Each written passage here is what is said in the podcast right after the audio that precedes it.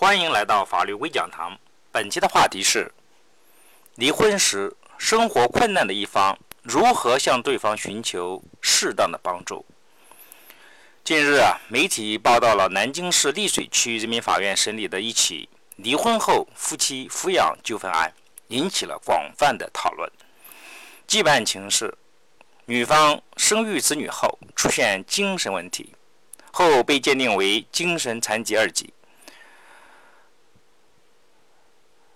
然后呢，男方在女方下落不明的情况下，向法院提起离婚诉讼。经法院公告开庭并缺席审理，判处解除双方婚姻关系。一年后，女方得知男方通过诉讼解除了双方的婚姻关系，便向法院起诉，要求男方履行经济帮助的义务。法院审理后认为，夫妻之间有相互抚养的义务。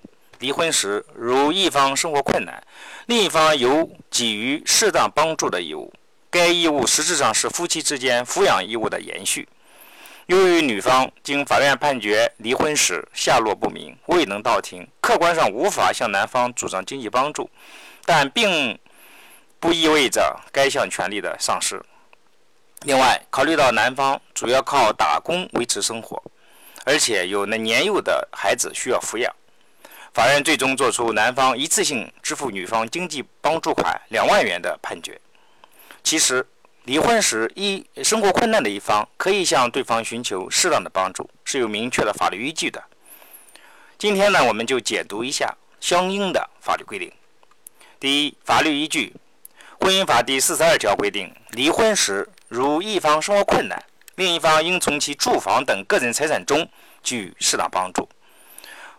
法司法解释一第二十七条，以及人民法院审理离婚案件处理财产分割问题若干具体意见第十四条，都分别进一步予以明确。婚姻法解释一第二十七条。呃，解释啊，《婚姻法》第四十二条所称的一方生活困难，是指依靠个人财产和离婚时分得的财产无法维持当地基本生活水平。一方离婚后没有住处的，属于生活困难。离婚时，一方以个人财产中的住房对生活困难者进行帮助的形式，可以是房屋的居住权，或者是房屋的所有权。呃，人民法院审理离婚案件处理财产分割问题若干问题意见中提到，婚姻存续期间居住的房屋属于一方所有，另一方以离婚后无房居住为由要求暂住的，经查实可据情予以支持，但一般不超过两年。无房一方租房居住经济上确有困难的，享有房屋产权的一方可给予一次性经济帮助。但是需要指出的是，这里的离婚后没有住处，必须是客观上的不能，而不是主观上的不能。如果一方收入很高，只是名下尚无房产，当然不能认为啊其属于离婚后没有住处这种情况，因为他的收入足以支持其通过租房来解决居住的问题。另外，这种帮助义务呢适用于男女双方，也就是说，如果男方经济困难，女方也有义务帮助男方。第二，正确理解适当帮助，我们应该从以下几方面来理解：第一，生一方生活困难的程度。司法解释规定的一方生活困难，是指依靠个人财产和离婚时分得的财产无法维持当地基本生活水平，并列举了一方离婚后没有住处的，属于生活困难。采用的是绝对困难的标准，这里的当地基本生活水平参照各地区对本地区基本生活水平标准的具体规定。二，另一方的经济状况及住房情况。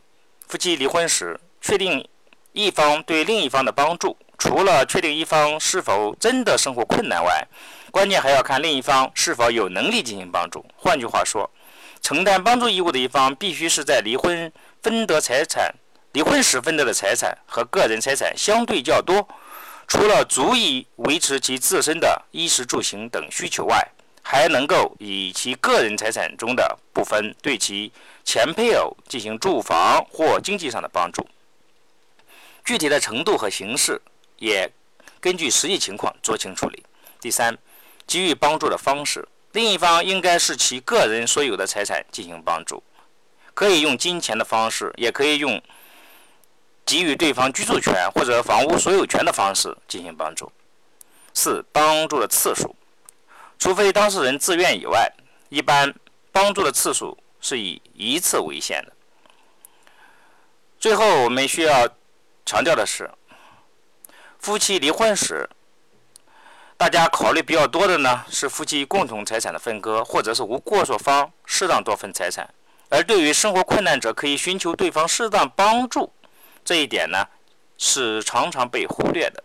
因此啊，对于生活中困难的一方，无论男女，均可以要求对方另一方给予适当的经济帮助。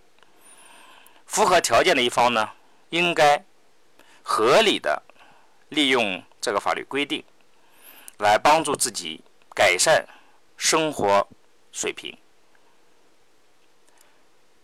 感谢大家的收听，本期的节目就到这里，下期再会。